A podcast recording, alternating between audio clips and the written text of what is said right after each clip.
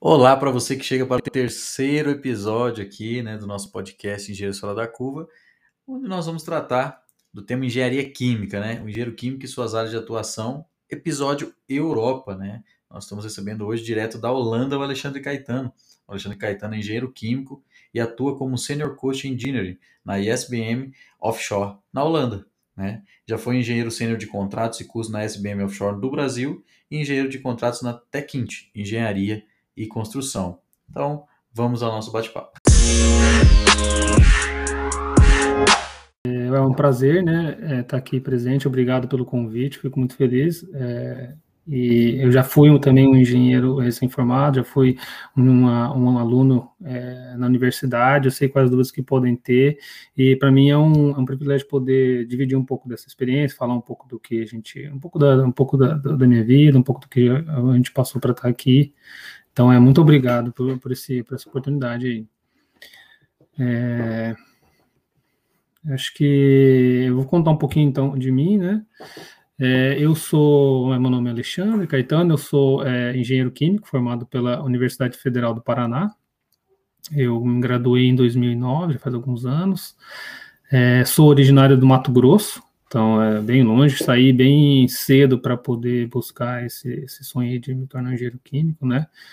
É, eu saí bem, aos 16 anos eu fui para Curitiba, onde eu é, morei sozinho já desde, desde cedo para poder buscar um, um, cursinho, uma escola e depois é, entrar numa universidade é, de, de, nome, uma universidade forte, e que foi nesse caso a Federal do Paraná, onde eu me formei. Já trabalho na área, é, então eu tenho um pouco pouco mais do que 10 anos de experiência na área de engenharia, em, em, em, em áreas um pouco diversas, né? E eu gostei, vai ser, acho que vai ser interessante passar para o pessoal aqui dividir um pouco essa, é, por onde eu já passei, como eu cheguei lá, né? É, então, como eu falei, com 16 anos eu fui lá para Curitiba, estudei, né? É, fui, meus pais me largaram lá, e acho que foi uma experiência fantástica, foi muito bom ter começado lá. É, é, eu aprendi desde cedo, então, é, a ter que me virar com as finanças, o, o dinheiro era apertado, não, não vim de uma família com condições financeiras é, é, abastada, né? Então eu tive que, tive que saber segurar, né? É, controlar o dinheiro ali já, saber onde gastar, poupar e tal. É, não foi uma não foi uma época fácil, morar longe da família era, era novo, né? Podia ter caído para outros lados também, como é, sempre é possível, né? Mas mas felizmente entrei, estudei, consegui entrar na Universidade, na Universidade Federal do Paraná e, e na, na, área de engenharia química. E a engenharia era algo que sempre me atraiu, desde criança, sempre fui interessado por engenharia é, por, por mexer, abrir brinquedos. Eu, quando pequeno, já gostava de abrir brinquedos, de ver essas coisas, né? E nessa idade aí, quando cheguei, quando estava na, na, na, minha fase de adolescente, eu comecei a pesquisar mais, é, é, já pensando no que eu teria que fazer, né? Qual seria o, a, o vestibular que eu queria prestar. É, fiquei na dúvida entre algumas, já tinha, tinha certeza que era engenharia que eu queria fazer, mas não tinha certeza de qual engenharia eu queria fazer, né? Então eu comecei a pesquisar mais e quando eu mudei para Curitiba, é, ainda estudando no terceiro ano, ainda fazendo ensino médio, eu lá eu tive a oportunidade de, de ir em algumas feiras de, de profissões, né? Para ter um contato. Esse, acho que é mais ou menos o que está sendo feito hoje. Isso é uma espécie de uma feira de profissão numa, numa, questão muito mais elevada, um trabalho muito, muito acima. E isso foi muito importante para mim na época. Né? Então, acho que o que Engenheiros Fora da Curva está fazendo hoje é, é aquilo lá e muito mais, né? Porque tendo, acho que a internet trouxe essa, essa opção, né? essa, essa capacidade de, de divulgação de informação muito maior. Então foi lá na feira de, de profissões que eu tive contato com várias engenharias, engenharia mecânica, engenharia industrial, engenharia química. É, eu já tinha uma, já tinha né, a ideia ali na área de engenharia mecânica, talvez engenharia química, quem sabe alimentos, biotecnologia, e ali eu meio que defini, né? Eu sempre fui, é, eu comecei a sentir uma, uma, uma atração maior pela área de é, químicos, é, principalmente a área de óleo e gás, o tanto de, e vendo o quão, o quão importante é, é a energia que vem do óleo e gás e todos os subprodutos que vêm dessa área. E, então, meu, meu impulsionamento para buscar engenharia química foi nisso, foi nessa área de, a gente vê o, a área petroquímica, o tanto de coisa que envolve, né, produção de têxtil, é, produções de borracha, alimentos, medicamentos, etc. Então, foi ali que eu decidi, é, foi, foi, foi principalmente por isso que eu decidi ir para a área de engenharia química. Então, eu já entrei na universidade já com uma ideia de, quem sabe, buscar a área de ou petroquímica ou a área energética, né, a área de óleo e gás ou, e, e, e energia, né, relacionada com engenharia química. E, o Alexandre, eu até ia te perguntar mesmo como é que foi que você decidiu fazer engenharia, você já contou pra gente, e, e o nosso, nós tivemos, esse é o terceiro episódio dessa temporada, né, o segundo, é, a gente colocou um economista para falar sobre a importância da economia, do engenheiro entender de economia. É, e ele é o único que não era, que não é engenheiro que vai participar das nossas edições, mas é porque era um tema importante.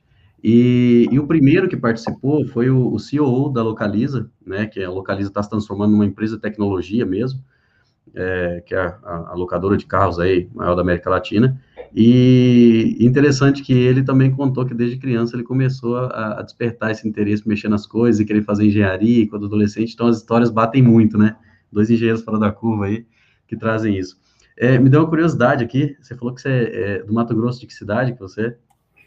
Eu sou de, de Cuiabá, Mato Grosso. Cuiabá. É. Eu, tenho, eu tenho uma irmã nascida em Varja Grande, que é do lado ali, né? ah, é? É? E eu tenho uma empresa em Nova Mutum, em Mato Grosso lá para cima. Ah, é? Eu, eu, acho que eu passei uma vez ou duas por lá, para Nova Mutum. É, eu já fiquei lá, hoje meu pai que está ficando lá agora. Né? Legal. Né? Então, é, conheço bastante Mato Grosso, já morei lá, por isso que minha irmã nasceu lá. Morei ali em Varza Grande. Tenho parentes ali, inclusive, em Cuiabá. Né? Legal, e... eu tenho muito parente lá ainda também. Minha, minha é. irmã está lá, meus primos, tios, estão tudo por lá ainda. É, a grande maioria das histórias de engenheiros, né, são pessoas que, que saíram de onde estavam, foram estudar em outro lugar, né, e acabaram, e por isso que a gente tem, acaba tendo família em outros lugares. Então, é, quando você falou isso, eu falei, eu vou até perguntar de onde que ele é para mim, sabe? Porque eu também já morei em Cuiabá, porque meu pai trabalhava em empresa de engenharia, ele não era engenheiro, mas trabalhava, por isso a gente andava muito, né? É, o Alexandre, você falou da questão do óleo e gás, você, você se interessou por uma área que é, viria a crescer muito, né? Depois é, da época que você se interessou, né? Então, acho que foi muito assertivo também. É, eu acho que é importante, é, é muito difícil hoje os jovens estudantes de ensino médio terem maturidade para poder decidir a profissão. Só que eu acho que quando você busca informação, você consegue, né, com dados, né, você consegue informação, você consegue tomar decisões melhores.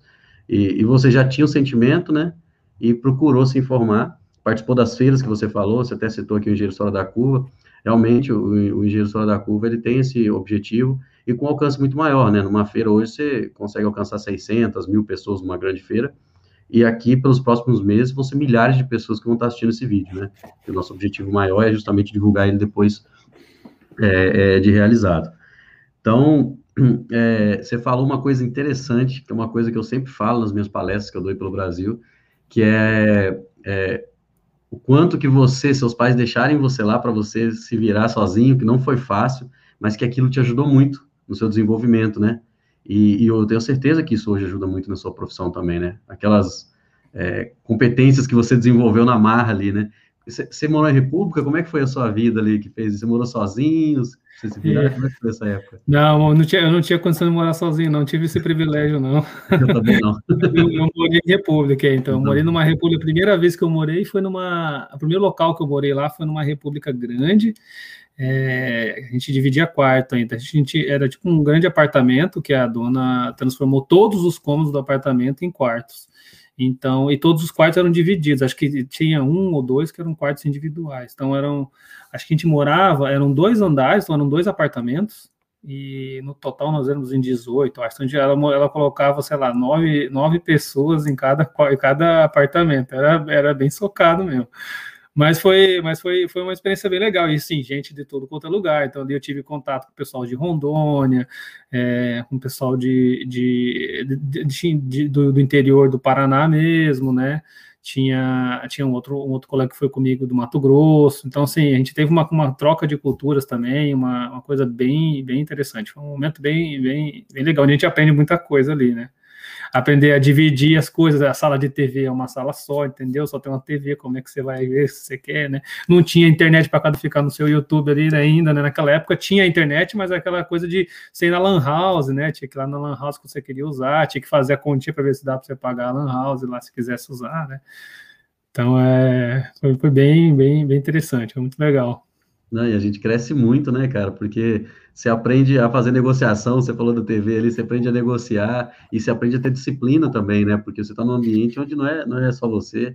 É, aprende a ter empatia, porque tudo que você vai fazer ali dentro daquele ambiente, você sabe que pode de alguma forma atrapalhar ou ajudar alguém, então, né? E a questão da cultura, a questão da cultura que você falou, conhecer a gente de vários lugares, é, eu acho que isso faz a gente crescer muito é, quando você entra numa grande empresa, porque é, você sabe é, muitas das vezes, não falo da questão de, de, de dialetos, essas coisas, sotaques, de, de, palavras diferentes, mas sim do estilo da pessoa, né? Porque são estilos de vida diferentes, você começa a entender um pouco mais o porquê que aquela pessoa pensa assim, o porquê que ela age daquela forma, né? Então, eu, eu já morei em nove estados, morei três anos no Paraguai, então eu já rodei bastante, mas na faculdade foi muito interessante, porque eu morei em República é, com o pessoal da Bahia, com o pessoal do Rio de Janeiro, com o pessoal daqui de Minas mesmo, né, que eu estava estudando, é, daqui de Minas, hoje eu estou em Brasília, mas que eu, é, lá de Minas, com gente de São Paulo, então, assim, aquilo me ajuda muito hoje é, no relacionamento com as pessoas, esses lugares, né, já, a gente já entende, né, é, eu tenho certeza mesmo, igual você falou, que foi foi interessante e você já riu porque com certeza deve ter muita história engraçada, né? Sim, é, não, e a gente, é exatamente isso que você falou, assim, é, cada pessoa vem de uma família diferente, de uma cultura familiar diferente, não é nem só sotaques, né, isso aí é o de menos, né, mas é sim a cultura mesmo que cada pessoa carrega, que, que veio do berço dele lá, dos, da maneira como os pais é, é educaram eles, e que é muito diferente é, de, cada, de cada um, né, então você tem que desenvolver realmente essa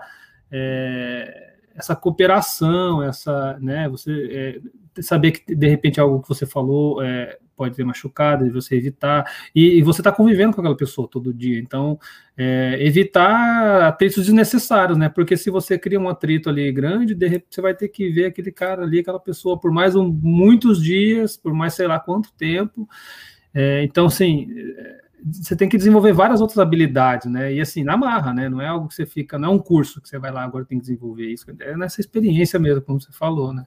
É, não tem como você desenvolver isso dentro da faculdade. É na vida universitária que você desenvolve, mas não dentro da faculdade, né? É, é. Né, é a outra parte da vida, na cerveja, no boteco. Cerveja, né? no boteco. É, eu falo, inclusive hoje eu falo, cara, as, os, eu faço muito mais negócio no, tomando uma cerveja ou no almoço do que em reuniões.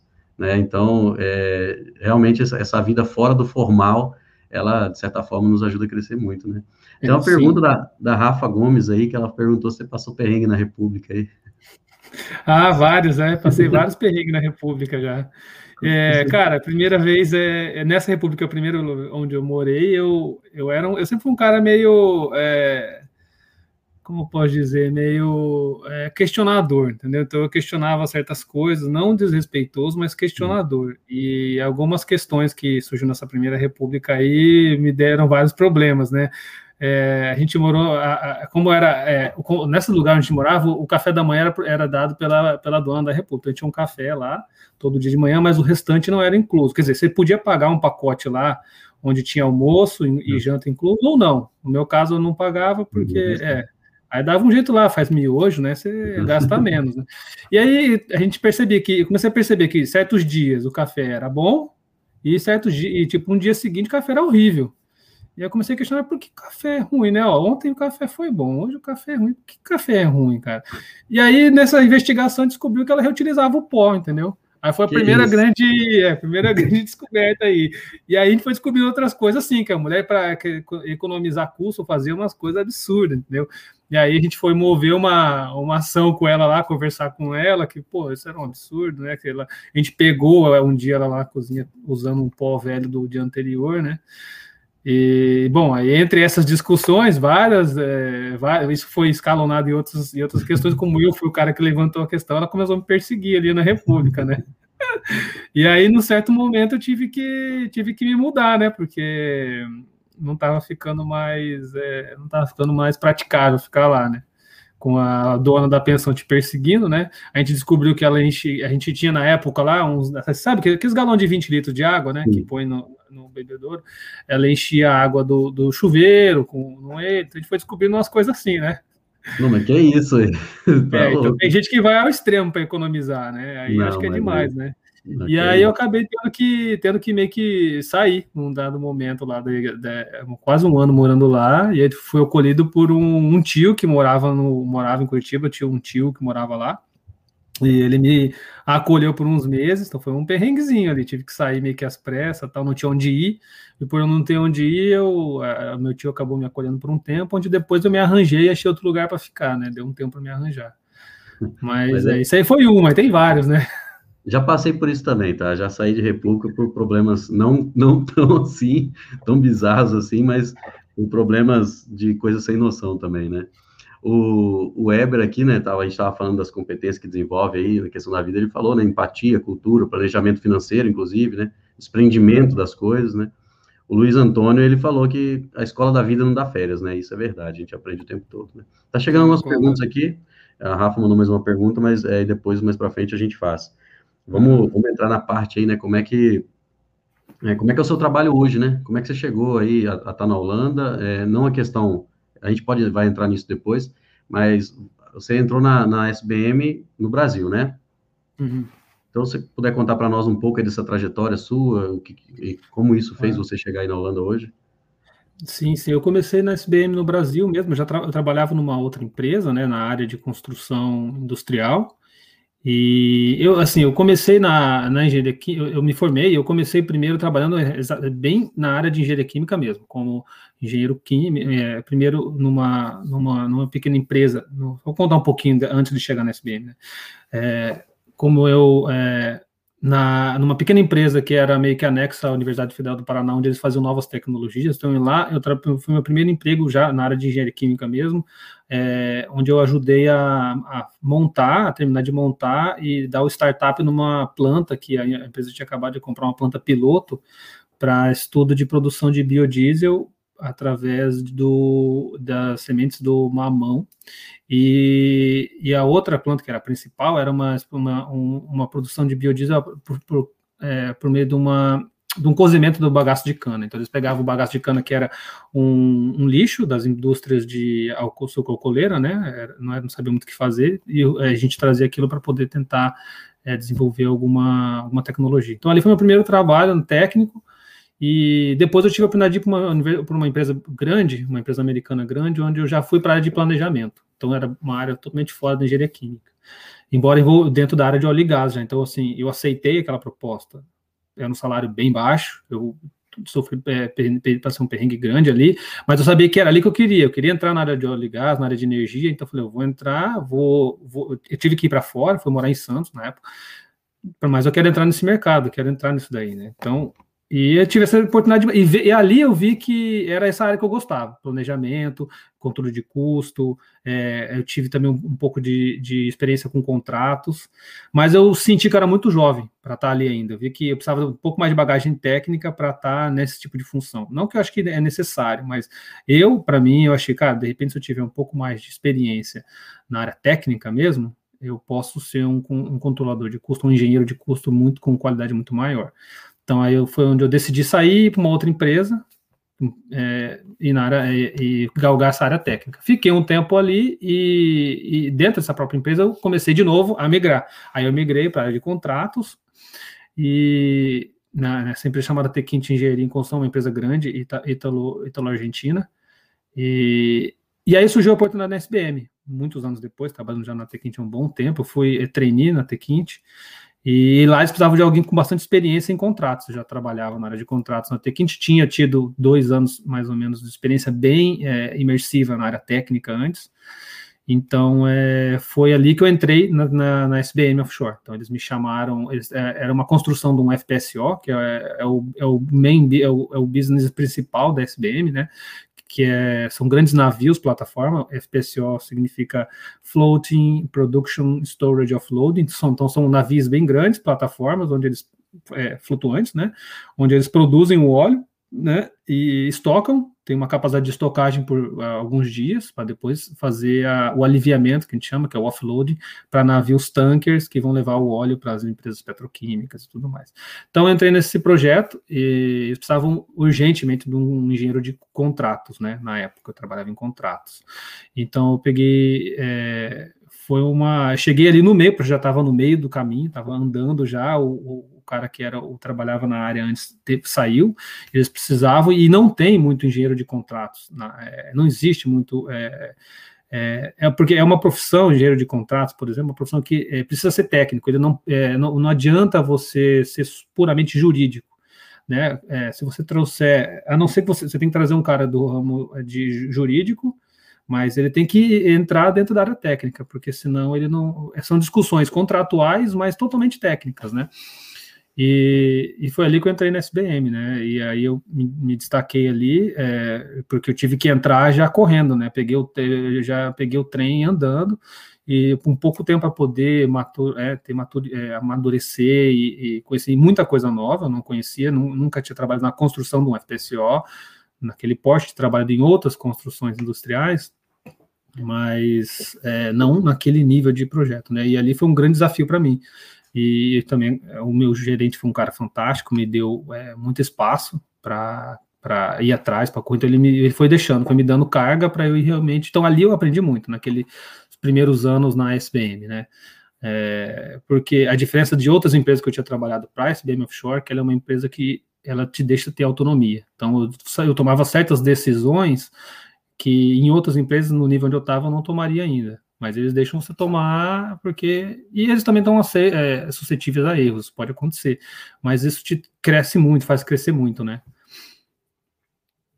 É outra mentalidade, né? De certa forma, é mais eles descentralizam as decisões, né? E, e, acaba e com isso você se motiva, né? Porque você sabe que você está querendo produzir, né? E você entrou numa, numa área muito interessante, né? Hoje você é, você é engenheiro sênior de custos, né? Você trabalha com é, exatamente nessa área que, que você entrou. E, e, essa questão técnica, Alexandre, que você falou, isso é muito interessante, porque aqui a gente fala muito de planejamento, a gente fala muito de, né, de competência e habilidade, mas a questão técnica é muito importante, né? Porque quando você consegue unir todo, todas essas, essas habilidades, conhecimentos, você consegue ter uma, uma projeção muito maior, porque você consegue entregar resultados melhores.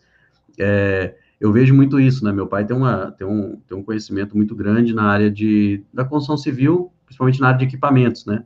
A gente trabalha com isso, é, e, e, é muito fácil, porque na hora de fazer as avaliações dos equipamentos, as coisas, ele tem um conhecimento muito grande, porque ele conhece todos os detalhes técnicos dos equipamentos, né? Eu não conheço, então acaba que ele acaba ficando mais por essa parte, justamente porque ele tem esse conhecimento, ele consegue ser muito mais assertivo nas decisões que a gente tem que tomar. Então, é, foi interessante que você parou, né, na área que você estava, foi lá, não, deixa eu aprender o técnico para eu voltar melhor aqui, né? É. E deu muito certo isso, né? Interessante saber. Sim, eu, eu, acho que foi, foi o movimento certo. Eu sabia que eu tinha gostado, que eu tinha encontrado a área que eu gostava, mas eu senti realmente, porque eu tive também, eu vi que existiam profissionais ali que tinham muitos anos de planejamento ou de custo, mas não tinham passado pela área técnica. Eu comecei, e como eu sou um cara crítico, comecei a ver, pô, mas esse, e eu, às vezes eu ia em certas reuniões, eu vi que faltava nele certas né, é, conhecimento, certa atitude por não conhecer, e talvez não, não por culpa do, dele em si, né, do profissional em si, mas aí foi ali que eu vi, falei, cara, eu preciso primeiro é, entender, é, entrar um pouco mais na área técnica. Eu não sou um especialista técnico, isso é óbvio, porque eu não trabalho na área técnica há muitos anos, mas eu tenho, eu, se eu cair numa reunião, é, ou se eu cair num, num, num grupo de, de discussão, ou num, num, num pré-projeto, num feed, onde a gente tem que discutir tecnicamente, eu, eu tenho, eu me sinto confortável. E acho que foi o movimento certo, sim. Não, e, e, é interessante, né? Ser confortável, você tem mais confiança em tomar as decisões também, né?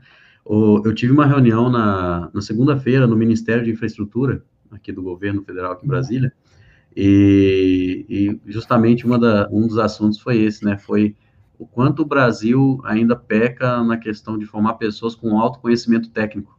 É, e as que formam, sim, que, sim, que se é, preocupam em, em, crescer muito essa área, do, em trabalhar muito, né, em aprender muito conhecimento técnico é, nas áreas das engenharias, acabam sendo buscados por grandes empresas do exterior.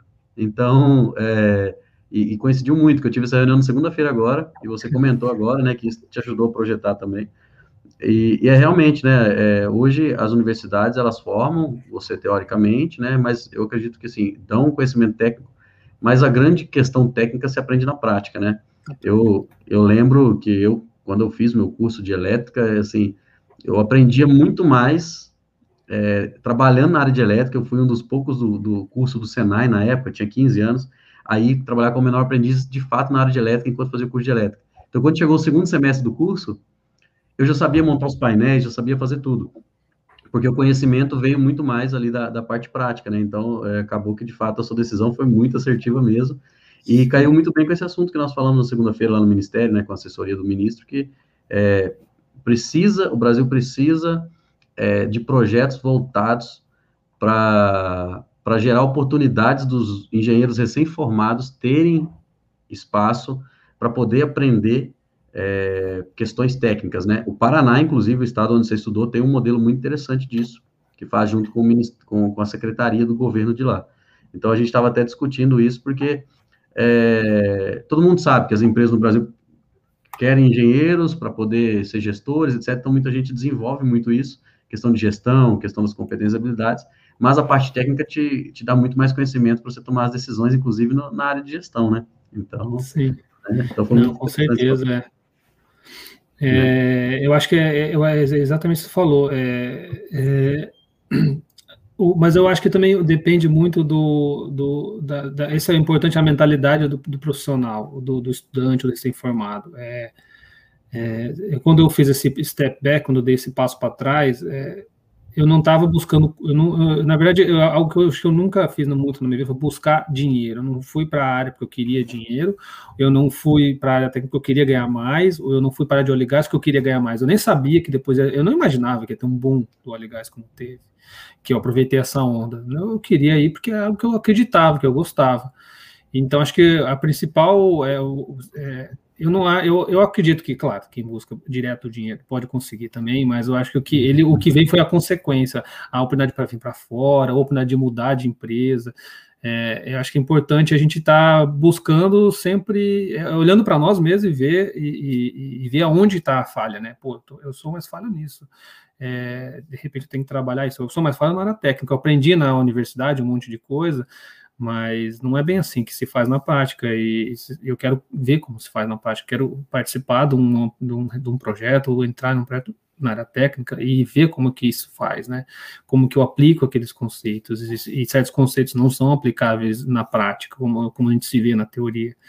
Então, acho que isso é, é importante ter essa crítica, essa autocrítica, né? Também do, dos estudantes, né? Do, do, do, do profissional, de maneira geral, né? Sim, sim, não, é importante porque a gente tem que se avaliar até para melhorar, né? É, a gente se dá, se dá o feedback também, né? E ouvir os feedbacks, sim. né? Ah, você falou um ponto aí é, também, eu estou puxando muita história, como a gente conversa com muitas pessoas e conhece muitas coisas, assim, é, você, quando você fala, corrobora muito com algumas coisas que aconteceram ou que alguém falou aqui em outros episódios. Você comentou que a, a sua decisão, né, não foi uma decisão motivada por, por dinheiro, foi uma decisão motivada pelo que você queria mesmo, né? e, e, e, assim, dinheiro e sucesso profissional. Isso é consequência da, da, da, da, decisão que você tomou, que não foi baseada nesses critérios.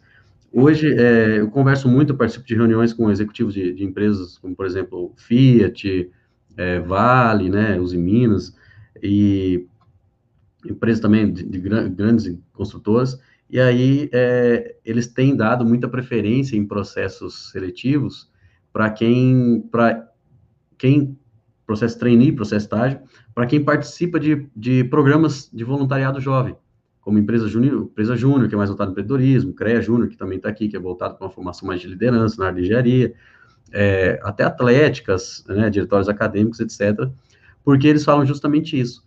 Eles produzem, o foco é sempre o resultado. Eles não focam em dinheiro, eles estão num programa de voluntariado que o único ganho deles é um ganho de desenvolvimento pessoal, né, de network, etc. Então, quando eles entram nas empresas, eles vão manter o foco em resultado e não o foco no dinheiro. E o dinheiro vai ser consequência, porque eles vão produzir cada vez mais resultado, a gente vai conseguir lucrar muito mais, vai conseguir colocar novos processos, né, desenvolver novos produtos, justamente porque a mentalidade não é focada somente no ganho. Obviamente que tem o, a empresa calcula, né, né, a viabilidade financeira, né, a lucratividade, etc. Mas a grande questão que fala que os profissionais se desenvolve, é, desenvolve, ajuda a empresa a crescer porque eles focam no resultado. né? Então, é, e não no dinheiro. E você falou uma coisa interessante. Você focou numa coisa que, que você gostava, né? É, e não no dinheiro. Então, de fato, né? É, com todos os outros que a gente já entrevistou aqui no ano passado, que a gente conversou, é, nenhum deles entrou fazer o que queria justamente pensando no ganho financeiro, porque justamente isso é uma consequência. Né? Então, acho que esse é um ponto que coincide que todos os engenheiros fora da curva que a gente já conversou e os grandes executivos dessas empresas que a gente conversa é, falam esse ponto, né? Então, é, é muito interessante. E, e Alexandre, é, fala um pouquinho como é que é, você já contou um pouquinho do seu trabalho aí, né? Como é que você faz? Como é que é na prática, assim, o seu, seu dia a dia? Né? Se, puder, se você puder contar, não sei, né? Se pode, porque tem empresa que, que não, não, permite, mas se você puder contar e falar como é que está esse mercado do, do petróleo aí e gás para o engenheiro químico na Europa hoje também. Vai fazer um gancho. Tá bom, claro. É, não, é, bom, eu, eu, como você falou, eu, hoje eu já estou há um bom tempo como engenheiro de custo, né? Então, sou engenheiro uhum. de sênior de custo. Na SBM. É, a minha, o meu, uma das principais tarefas como engenheiro de custo é, é fazer o que a gente chama de for. Eu trabalho, é, eu trabalho no setor, a empresa tem basicamente dois grandes setores, que é o setor de projetos e o setor de operações, né? Então ela, uhum. ela faz, ela projeta e constrói, faz o que a gente chama de EPCI, EPCI, que é Engineering, Procurement, Construction and Installation. Então, a gente faz todo uh, o life cycle do projeto, desde engenharia até a instalação. Então, nós construímos o, o FPSO. Eu trabalho nesse setor hoje, né? Uhum. Já, já tive o oportunidade de trabalhar na SBM em operações também, uhum. que é a, a, o outro setor que opera esses plataformas que são construídas por, pelo, pelo setor de projetos. Então, é, dentro, dentro de, mesmo dentro da empresa, tem um grande cliente interno, que é operações, né? Então, eu uhum. trabalho dentro de projetos, tenho o meu cliente interno principal, que é operações. Nós vamos entregar isso para operações operar. É, em alguns casos, nós temos um cliente externo, né, que é Shell, Exxon, outros clientes é, uhum. é, produtores de óleo, Petrobras, é, também.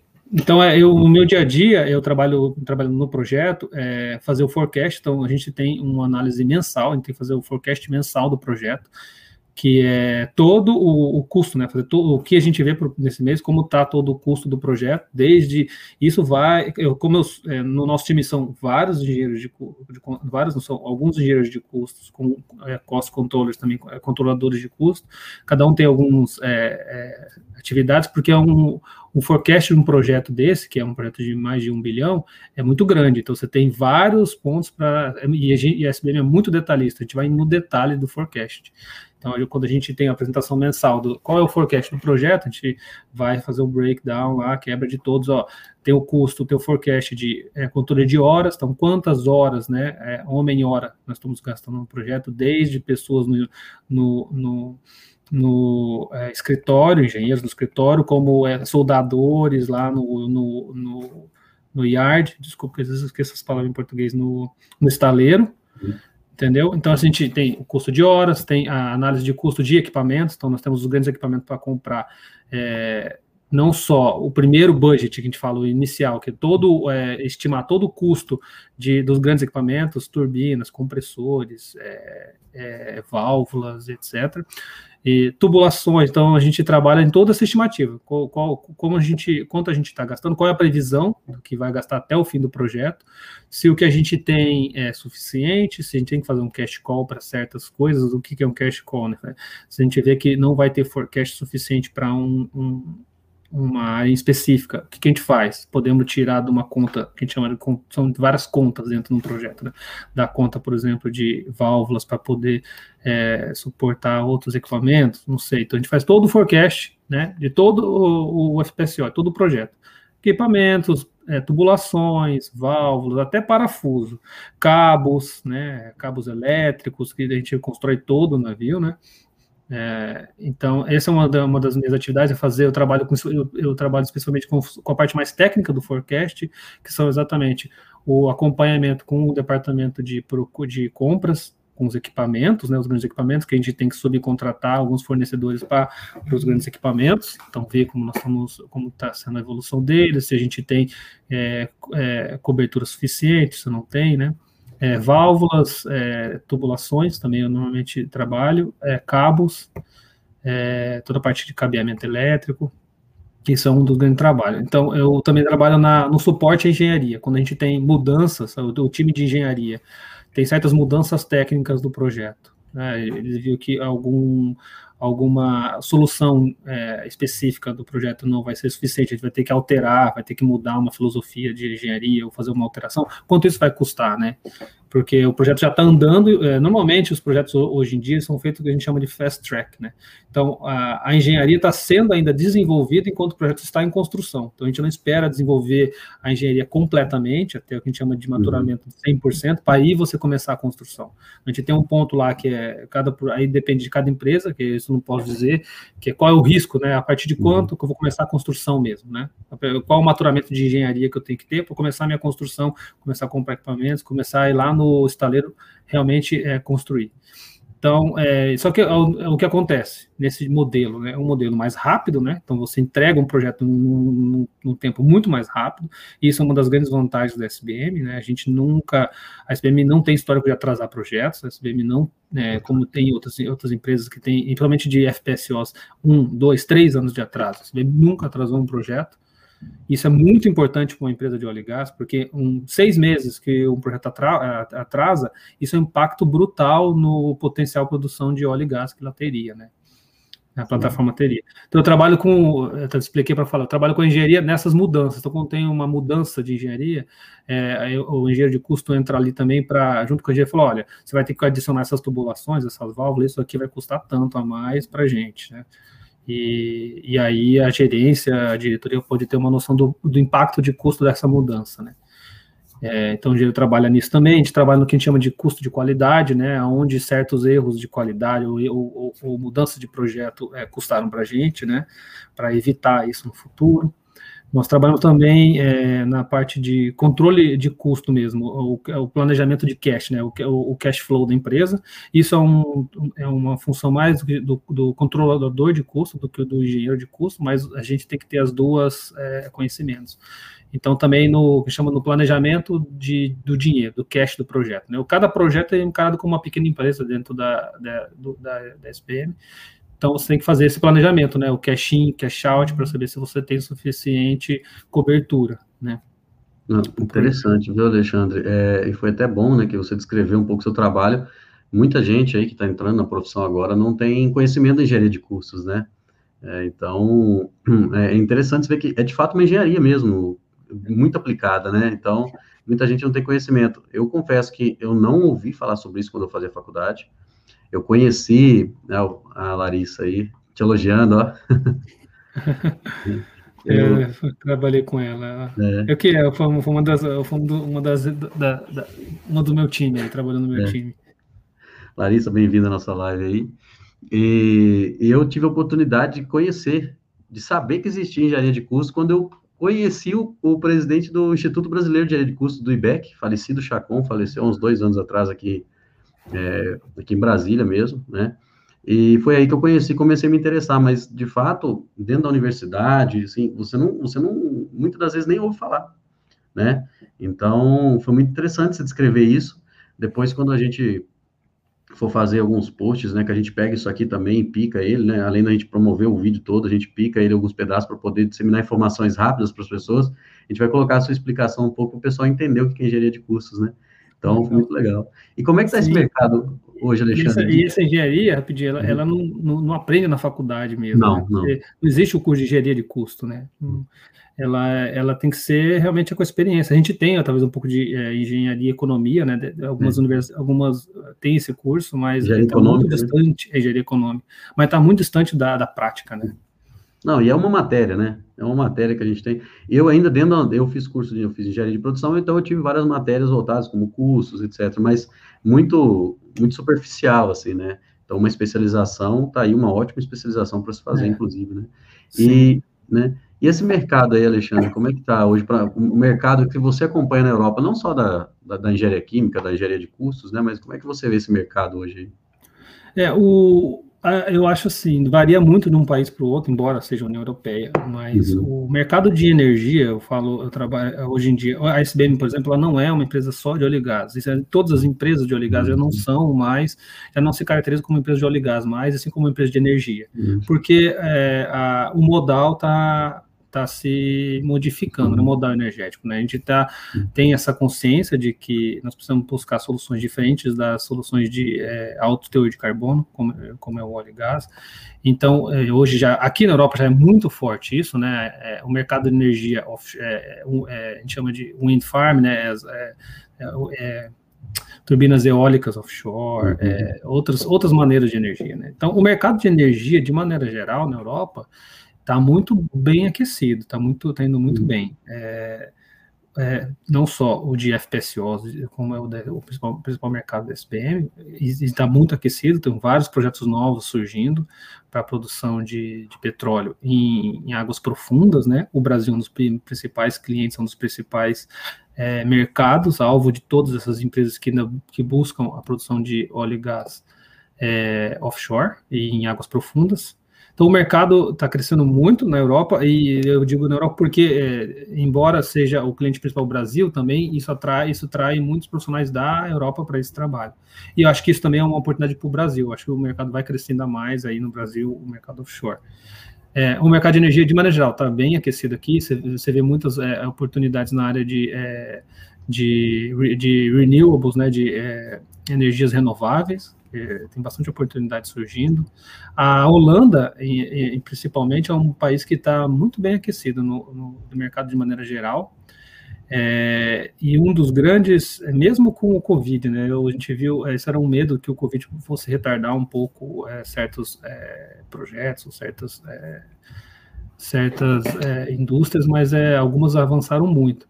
E um dos principais drivers né, desse, desse mercado está aquecido na Holanda, principalmente, é porque a, com a saída da, do Reino Unido, né, do, hum. com o Brexit. Né, a saída do Reino Unido ela, ela ativou um, um gatilho aí, é, que várias empresas que eram sediadas no Reino Unido é, querem manter é, a sede na União Europeia, uhum. como o Reino Unido, embora ele não era zona do euro, mas o Reino Unido era parte da União Europeia, é, e agora, a, com a saída do Reino Unido, tem várias sanções econômicas que uhum. modificam né, entre a União Europeia e o Reino Unido.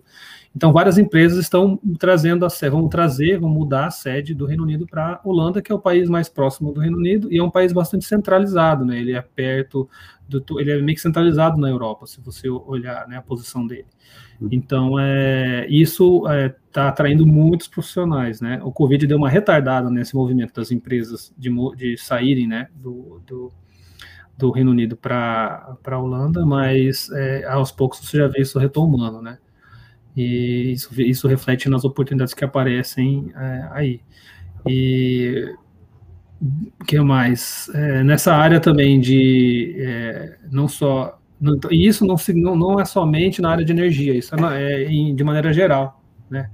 Então, é, indústrias exportadoras de maneira geral, a indústria naval está bem aquecida também, indústrias né, meta, é, de met, produção de metais, né? Também tem algumas que já vieram para cá. Então, é, aqui nessa região central, Holanda, é, Alemanha é, e talvez Bélgica, é uma região que está bem aquecida. Aí, se você for um pouco mais distante, por exemplo, Portugal, Espanha, já não é a mesma situação, né? Sim. E, e, você falou, né? Você comentou antes, a gente batendo um papo rápido aí, que tem muitos brasileiros, né? Assim, tem. né? Você, você não é o único aí que tem muitos brasileiros é, atuando aí como engenheiros, né? Tem, tem bastante. Aqui na. Bom, a gente estava falando de, um, de, um, de, uma colega nossa em comum aí, né? Na, na, o, o Leonardo lá na Magnesita tem bastante brasileiro que, que veio também. A Magnesita trouxe muito brasileiro. E falando da SBM Offshore em si, aqui nós temos hoje uma comunidade bem grande. A gente tem cerca de 40 brasileiros aí é, na SBM Offshore. Aqui, é, alguns recém-chegados, outros já, como eu, já estão há dois anos e meio, três, alguns a mais, três anos, né? Então, nós temos um, um, um grupo bem grande aí. E, e, outras empresas também. A gente, é, eu conheço também fora dos outros brasileiros que também estão aqui com oportunidade de, de trabalho, né? E, é. desses, é, acho que as empresas viram o brasileiro é, é, um profissional, de maneira geral, é um profissional é, muito dedicado, né? E a gente é muito adaptável, o brasileiro acho que é muito adaptável. É, esse é o perfil, pelo menos, dos brasileiros aqui, são muito adaptáveis. Você tem que é, adaptável às condições, adaptável a, aos horários, né?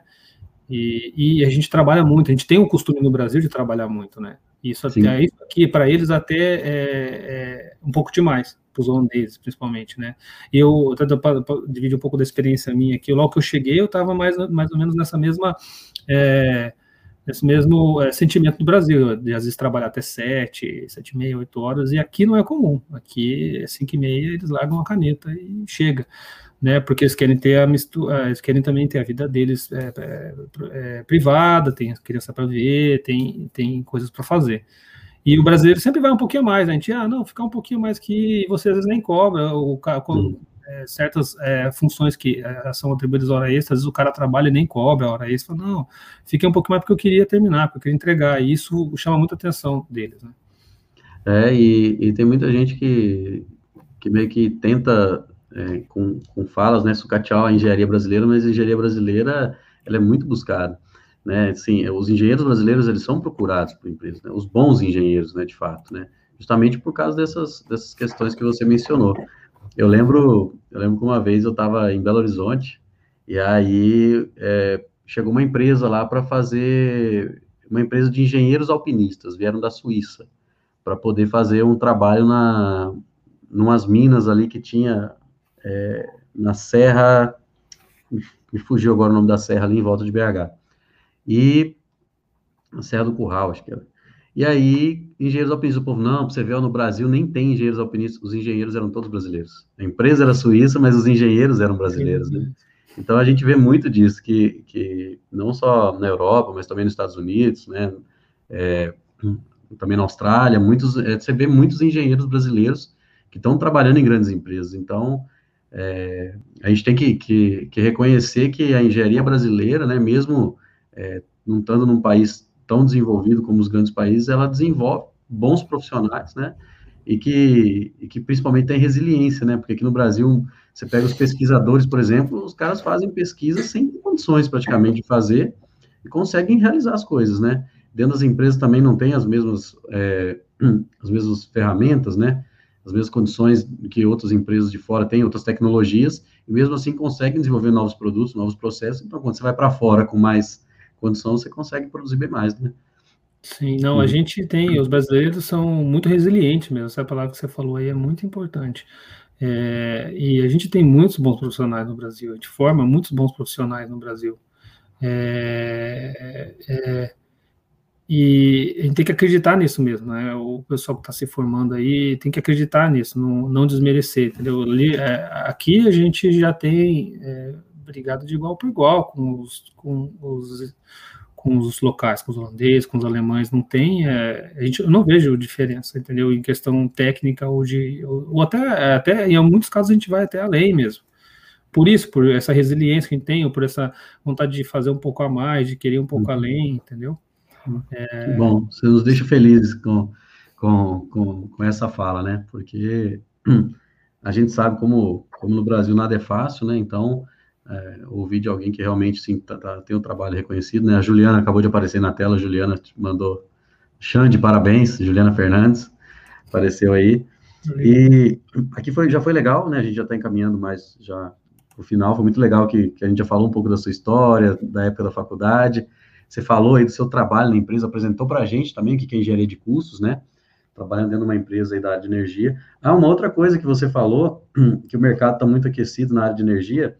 No, no, ano passado, a gente entrevistou, conversou com o Gabriel, é, ele é, é, no Rio de Janeiro, mas ele é consultor na área de, de energia, mais voltada para a área de óleo e gás, né? Na, ele é da Accenture. E ele uhum. fica o tempo todo na Europa aí, né, dando consultoria e tal, e ele realmente falou isso para a gente no ano passado, ele falou, cara, é, tem uma questão agora de energias renováveis, e a questão é, de óleo e gás está muito forte, ele é engenheiro químico também, né, ele, ele estudou comigo, inclusive, na, na parte básica da engenharia, a gente era da mesma turma, e ele, ele falou exatamente o que você confirmou para a gente, que o mercado realmente está em alta, né, e a Europa, de certa forma, tem uma preocupação maior também com mudanças climáticas, essas coisas. Então, assim, essa questão de energia, né? Você comentou do, das, das, das energias eólicas aí, né? Então, é, de certa forma, mais uma vez, a sua fala é, deu muito certo com outra pessoa da área também que falou, né? Legal. Eu, é, eu trabalhei na Accenture, foi a primeira empresa, quando eu falei que eu trabalhei em planejamento, foi na Accenture que eu trabalhei, uma empresa muito boa. É. Não, muito, é uma empresa internacional, é muito reconhecida, né?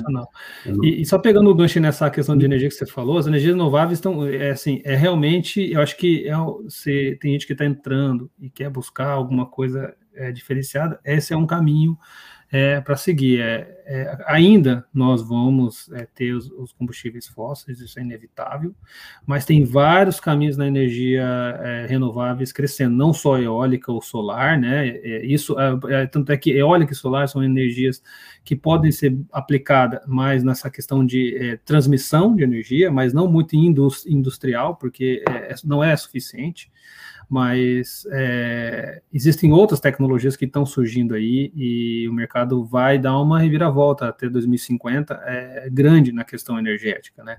É, hoje já está se falando muito no que a gente chama de carbon capture e, and utilization and storage, que é uma tecnologia de captura de carbono, então para evitar com que, vo, que você é, emita os, o, o CO2 no, na atmosfera, né? Você capturar é, isso e existe até, isso está crescendo e vai ser um, um, drive importante no futuro, né? É, a questão de é, amônia, produção de amônia como combustível, a questão de hidrogênio, né? Não para carro, mas realmente industrial, está uhum. é, tá crescendo muito. Então, é, a área de energia vai ter uma reviravolta bem grande até nos próximos é, 20, 30 anos aí. Muito bom saber disso. Né? O pessoal já vai se preparando aí, né? Quem quiser crescer profissionalmente, está aí uma ótima oportunidade, né? E é um tema que está muito em alta, né? A gente está vendo muitas coisas acontecendo no mundo, então, de certa forma, é, a gente precisa é, incentivar as pessoas a trabalhar com, com energias renováveis, né? Sim. Alexandre, o, como é que foi, assim, o processo legal? Porque, foi, como você já estava na empresa, foi só ir e mudar, ou você tinha que ter um visto especial? Como é que foi? Explica pra gente. Ah, para é vir para cá, né? Foi, é. não, é, você tem que ter um visto especial, né? Eu, eu, tive, eu tive duas experiências internacionais, né? Eu primeiro morei no Canadá, onde eu fui por conta própria fazer passar ter um ano sabático lá. Hum. E eu vi, agora vindo para o Orlando, vi uma diferença muito grande da Europa do, da, do que da América, né? É, aqui importa muito sua experiência. É, então, para eles, assim, é, é claro, para tirar o meu visto, como é que foi? Eu já estava na mesma empresa, eu tive uhum. que passar por um, é, passar por, um, por, uma entrevista e, e, e, entrevista interna dentro da empresa e, e seleção, etc fui, que eu fui, fui chamado, beleza. Aí foi feito toda a documentação, né? A documentação de, de tradução dos, dos documentos de universitário, né? O nosso diploma, é, os documentos pessoais mesmo. Isso foi feito um, um visto temporário, né? Como eu vim pela, direto pela empresa, é um visto temporário. É, que você faz só para entrar no país e depois eles te, te emitem um, um, um cartão de residente mesmo.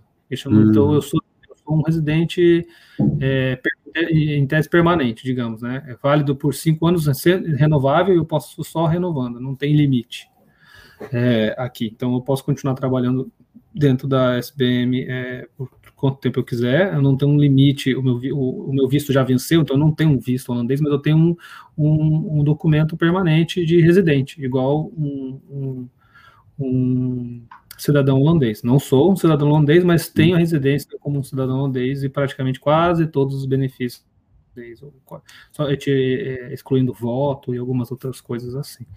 Então, assim, é, é bem simples, eu achei. É, foi bem simples. E é, o, que eu estava falando da, da, diferença do, daqui para a América que eu senti, lá na América tudo tem. É, você precisa provar que você é engenheiro na Universidade X, Y, Z. Você precisa. Isso, aqui, é, a minha esposa, que pode ser que ela vai, a Thalita vai participar em algum outro episódio aí.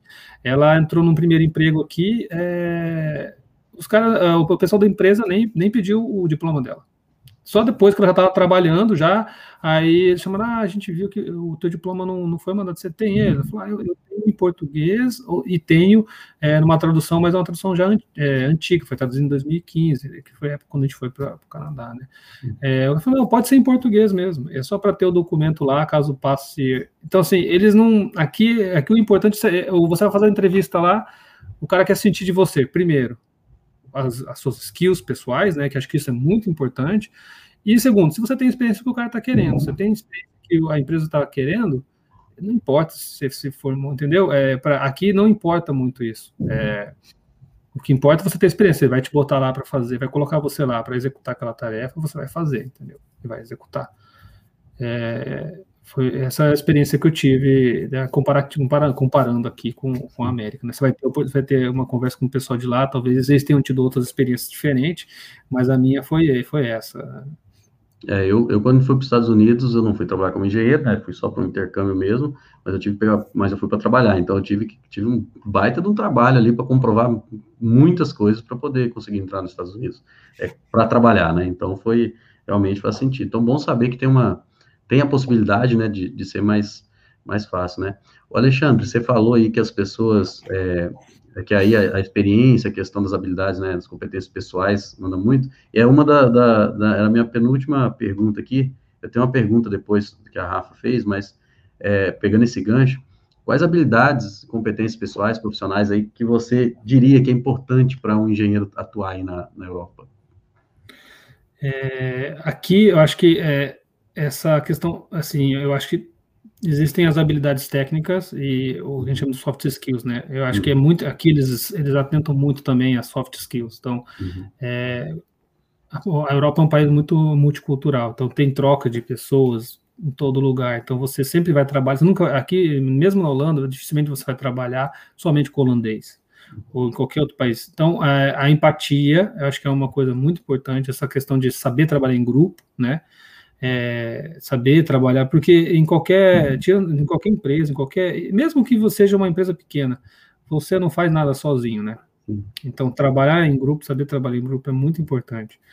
É, essa questão de a resiliência é muito importante também. A resiliência é algo meio amplo, né? Então, é, e por que? Acho que também, por ser algo amplo, até, até, até onde você pode ir, né? você puxa a barra, depois você puxa a barra um pouquinho, beleza, você foi até aqui, até onde você pode ir, né?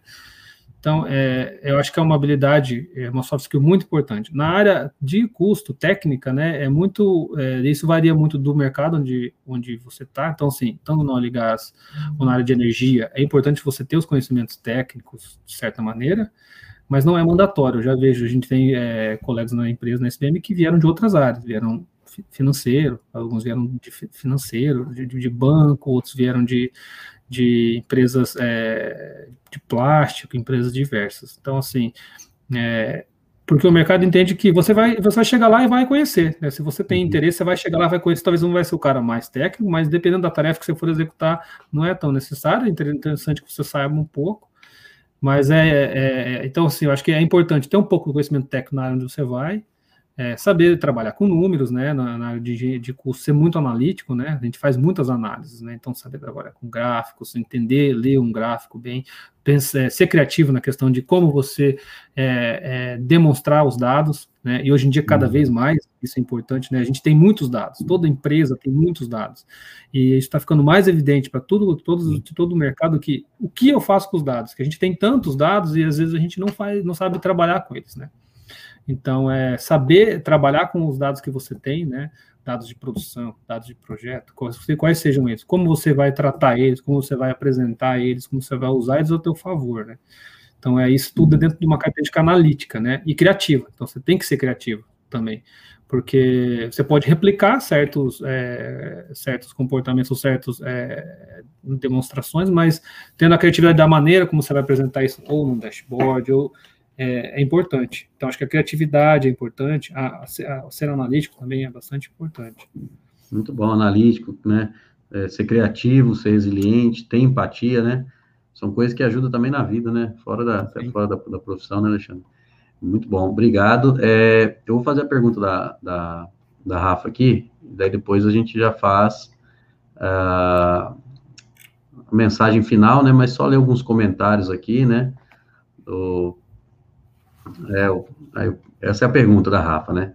O Júnior, tá, tá SLA Júnior, falou esse é fera, né? Falando de você aí. É, João Vitor Menezes também, né? Falando que tá curtindo muito, né? Ele como formando, adorando ouvir engenheiros mais experientes. A Marlene, Marlene falou aí, ó, ótima live, parabéns aos profissionais. O compartilhamento da experiência do Alexandre vai ajudar muitos outros profissionais da área. É exatamente esse o nosso propósito aqui, né? É, mãe depois. É sua mãe? É, é trouxe, tá aí, é. acompanhando. Depois que isso aqui acontecer, a gente vai divulgar isso, né, aí para os próximos semanas, próximos meses, para milhares de pessoas, justamente o que a gente quer, através do conteúdo do Alexandre, é, impactar a formação de outras pessoas com, com os ensinamentos que ele falou hoje, né? Ele já ensinou a gente o que é engenharia de custo, ele já falou para a gente como que ele chegou na Europa, já contou da história dele também, já falou das habilidades e competências que tem que desenvolver para poder estar tá atuando numa área como ele atua ali na Holanda, né? Então, Alexandre, já chamaram você de Xande, de Alex aqui, de todo, todo jeito, né? Os mais íntimos. Se puder responder a pergunta da, da Rafa, né? A Web, o Web é o presidente da associação, nossa parceira, Associação Engenheiro Sete Lagoas, que está como realizador legal. esse ano, né? Mais uma conversa para sucesso. Parabéns por mais um episódio, primeiríssima qualidade. O Webinho, ele participa geralmente dos episódios. Hoje a gente recebeu o link um pouco em cima, fui mandar para ele. Ele já falou: não, não precisa não, tá tranquilo, hoje só vou acompanhar. Mas vamos lá para a pergunta da Rafa, né? Inclusive, Alexandre, se quiser comentar alguma coisa dos comentários aí, fica à vontade, tá? Tá. Qual foi a maior lição que você aprendeu vindo de uma origem mais simples?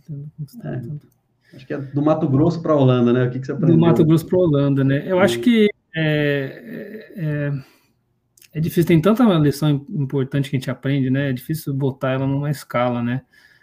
Mas é, eu acho que é, empatia, talvez, ou você ter é, saber entender o próximo, né? Porque é difícil muitas vezes é, a gente tende a criar é, preconceitos na nossa cabeça. Isso é muito normal do ser humano, sempre. Então você às vezes vê uma mãe, por exemplo, gritando com o filho. na hora você criar um preconceito. O que, que é? É um conceito prévio. Você não, é, você não sabe o que, o que ela está passando. Não sabe o contexto, né? Se é, entendeu? Então assim, é, é, acho que trabalha tudo isso que eu aprendi, eu, a gente vai sempre fazer, a gente vai sempre criar preconceitos, mas eu, uma coisa que eu tenho muito olhado para mim é eu tento evitar esses preconceitos, tentar entender a história inteira. Qual é a gente chama aqui na Holanda a the full picture, né? E isso vale para tudo, não vale só para do dia a dia da vida. Isso vale para qualquer projeto. Às vezes você está analisando um, uma situação pequena e é importante a gente fala, dá um passo para trás e analisa a, o negócio inteiro, né? E é, também tem a ver com não criar o preconceito. Deixa eu ver o que, que qual é a história completa, né? É, eu, acho, eu acho que eu poderia dizer talvez essa seja a principal. Eu acho que e isso é, é, um constante aprendizado. Eu ainda vou continuar fazendo, ainda vou criar preconceitos em situações que possam me levar, às vezes, embaraçosas, que isso vai acontecer. A gente é ser humano, a gente tende a ser assim, mas é, o importante é estar sempre tentando trabalhar é, nisso, né? Isso é o que eu trabalho constantemente em mim. É, o cara parou o carro na rua ali e trancou a rua. É, eu vou já buzinar, vou gritar, qual que eu vou? Por quê? Por que será que o cara parou? Eu tive uma situação semelhante aqui na Holanda uma vez, e o cara, um carro parou na frente e ligou o pisca-alerta, uma rua State na Europa, que aqui que eu fiquei, né? A primeira intenção sua é bater na buzina. Pô, cara folgado. Eu falei, não, deixa eu ver o que, que foi. Aí ele saiu do carro e no banco de trás estava a esposa dele, com, tinha acabado de ter o filho, né? Deu para perceber que estavam vindo do hospital. Então, ela estava ajudando a abrir a porta, dá para ver que ela estava ainda, né? Com, aparentava ter, assim, recém sair do hospital trazendo bolsa, aquelas coisas de quem acabou de sair, né? Então é isso, entender. A, eu poderia buzinar, eu tinha uma criança ali com dois, três dias de vida, não sei, criar uma situação totalmente embaraçosa para mim depois, né? E isso vale na vida como vale profissionalmente. Eu acho que talvez essa seja uma das, uma das principais. É, e você provou muito, né, que você que você tem essa é, você tem empatia, né? Porque até o convite aqui você aceitou de pronto quando quando eu, falei da ideia, né, do projeto, qual é, qual era a ideia? Justamente é, impactar os jovens engenheiros, estudantes, para que eles também possam na engenharia solar da curva. Então, de certa forma, você está fazendo isso aqui gratuito, né? Se ele não está recebendo nada, gente, para estar tá aqui, ele está ali no dia dele, né? Num sábado, é, se disponibilizando para estar tá aqui, porque ele já esteve no lugar, ele entendeu o contexto, né? Que nem todo mundo tem oportunidade de ter acesso a, a informações, assim, como, por exemplo, eu tive conversando com ele, então, ele simplesmente se colocou à disposição para estar tá aqui. Então, acho que o Alexandre, é, não só com palavras, mas com, com atitude, ele prova muito que a empatia faz diferença, sim, né, e que ele coloca isso em prática, né. Alexandre, eu ia pedir a mensagem final, inclusive te parabenizar, viu, Alexandre, por, por você ser uma pessoa assim e falar isso aqui para a gente, porque muita gente se preocupa em falar de outras habilidades, de outras competências pessoais, mas é, a questão da empatia é uma coisa muito importante, cara muito importante. Eu penso muito igual você, Eu tenho uma história de vida que, quando eu tinha 11 anos, eu catava latinha, ao mesmo tempo que eu vendia picolé nas ruas da cidade. Então, assim, a, a nossa nosso almoço em casa era comida que, que vencia do supermercado, eles iam jogar fora e eles davam pra gente. A gente já estava lá esperando, porque sabia que todo dia ia ter aquilo. Então, hoje eu me coloco né, na, na, no lugar das pessoas, e isso dentro do meu trabalho, tanto no âmbito privado como no público que eu estou hoje, isso faz muita diferença, né? Porque a gente evita o preconceito. E com isso você acaba tendo equilíbrio emocional até, para você não, né, não, não, não, ficar irritado, não se estressar, não machucar alguém com palavras. Então, assim, parabéns por você ter falado isso, sabe? Porque é uma coisa que poucos profissionais dão tanta importância na hora de, de falar da importância de, de algum, alguma habilidade pessoal, né? né? Eu ia encerrar aqui, aí, ó, a Juliana falou de você, Caetano, você leu o comentário aí, né? Cara incrível, você é muito disponível. o povo gosta muito de você, viu? pois é, tô surpreso. Não, coisa boa. O, o, o, esse Slá Júnior que está aqui, ele fez uma pergunta que eu acho que é interessante. Pode, você pode responder de forma rápida, se quiser, objetivo, não tem problema. Eu, eu ia encerrar, mas é uma pergunta interessante, né? que, que ele foi feito e que tem muito a ver com o que a gente fala aqui, né? O que o engenheiro início de carreira deve fazer para conseguir uma oportunidade, ter uma carreira internacional? Uhum. Acho que os lá deve ser o Samir. O Samir também é um colega meu aí da SBM, é. brasileiro aqui. Estamos aqui também oh. povoando a, Holanda. Obrigado, Samir. Valeu. Seja bem-vindo, Samir. É, cara, eu acho que início de carreira, né? Eu acho que, bom, as línguas, né, obviamente, mas é, tirando a parte técnica, ou, é, eu acho que é importante você ter, é, falar é, uma língua, falar a língua do país, isso ajuda muito, então, isso já é mais do que óbvio, né, que inglês e qualquer outra língua, a gente sempre vai sempre te abrir portas, é, mas eu acho que a, aquela, aquela vontade mesmo, a gana de, de fazer, porque é, é, eu tenho certeza que boa parte desses profissionais, é, como a gente falou, vocês não vão atrás por dinheiro primeiro. Você está disponível, entendeu? É, você está disposto aí, mesmo que não seja o melhor agora, mesmo que não seja o melhor salário, mesmo que não seja. É, é, tá, tá, aberto e está disponível a, a tá aberto aí, tá aquela gana de não pelo dinheiro, né?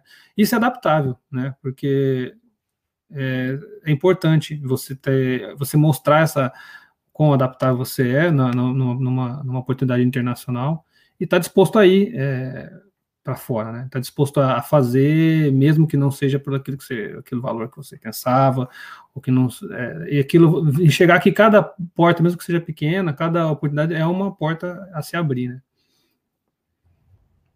Ótima pergunta e resposta ainda melhor, viu? Alexandre, eu acho que agora a gente pode fazer uma mensagem final que a gente sempre pede para quem participa, que é falar, né, é, qual o conselho que você dá para alguém se tornar um engenheiro fora da curva também, né? Um conselho, né?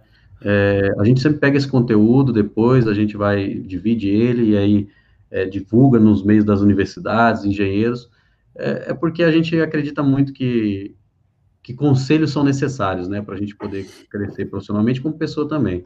Então, se você puder deixar um conselho aí para essa galera. Deixa eu pensar aqui. Eu acho que eu vou falar, eu vou falar uma frase que eu, que eu ouvi uma vez do Mário Sérgio Cortella e acho que marcou muito para mim. Bom, eu sou fãzaço do Sérgio do Cortella, um cara fantástico.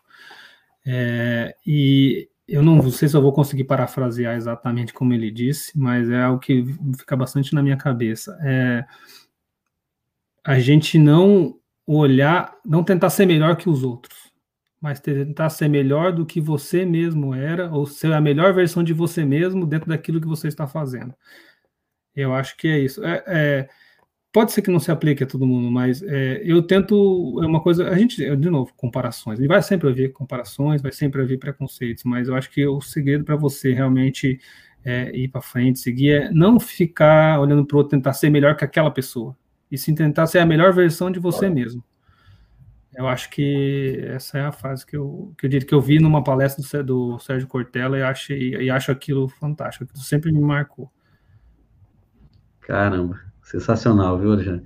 Acho que você não podia ter deixado uma, uma mensagem melhor para a gente, né? A gente, é, muitas das vezes, se espelha muito nos outros, né, cara? E cada um tem o seu tempo, cada um tem a sua vida, né? Esse é um assunto que é muito falado. É, na, você vê muita gente falando assim, ah, eu estou na faculdade, eu tô, vou formar com 30 anos, fulano já com 23 anos já está milionário, já está em grande empresa.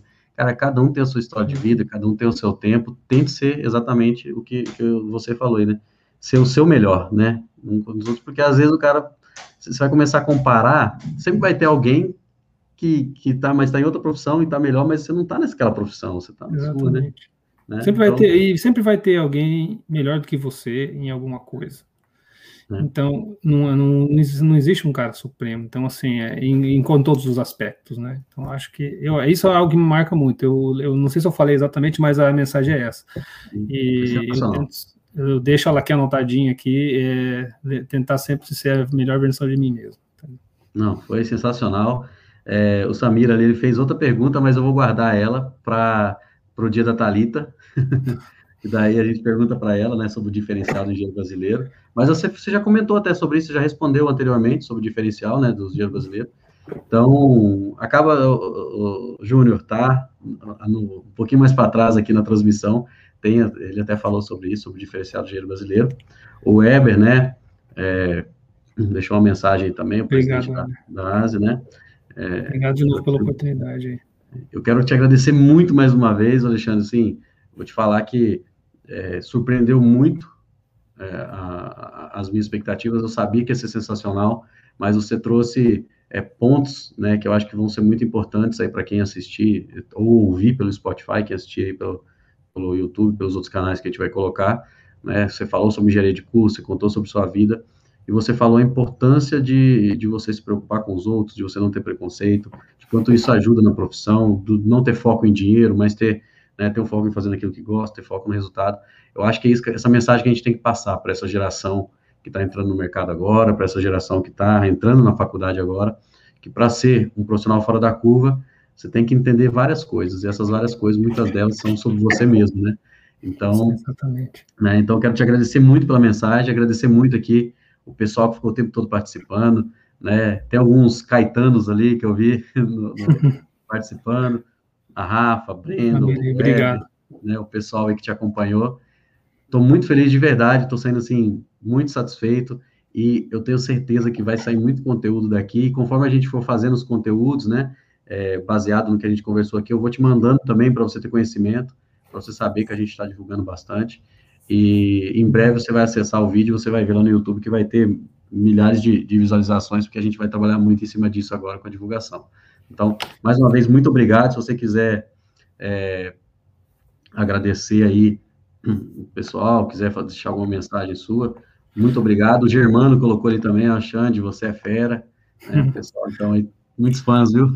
Obrigado, obrigado mesmo, é, Michael, pela oportunidade, né? Eu agradeço eh, por ter me procurado aí, por ter dado essa oportunidade. Para mim também é um privilégio, estou muito, muito feliz.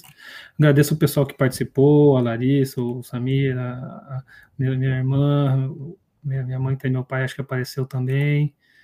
O, a, a, Ju, as duas Ju. Muito obrigado aí, pessoal, pela, pela presença. É, não, eu acho que é. Eu, o que eu quero mais é que seja espalhado mesmo, não tem nada de self-image aqui, é mais realmente para dividir a, a, a, minha, minha experiência, e eu sei, como a gente falou no começo, né, a gente sabe que isso está na cabeça de várias pessoas também, que estão começando, né, uhum. então é que, que, que, essa informa, que essa mensagem aí seja passada para o bem, aí, que seja passada para beneficiar outros profissionais no futuro, aí. muito obrigado pela oportunidade para vocês, obrigado pelo Weber, pelas mensagens aí também, e sucesso na, na série aí. Acho que eu tenho certeza que vai ser um sucesso. Que está sendo já, na verdade, um sucesso. Está sendo, né? Com a sua presença hoje aqui, um conteúdo maravilhoso desse, né?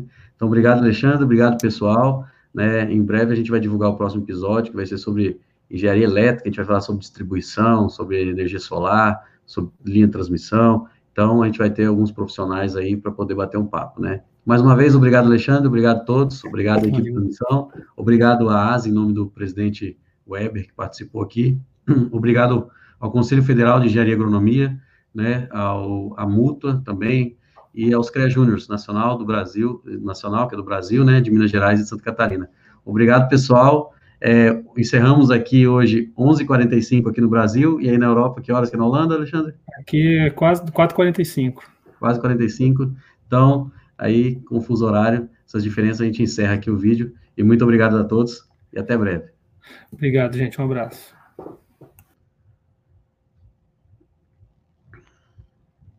Valeu, Tom.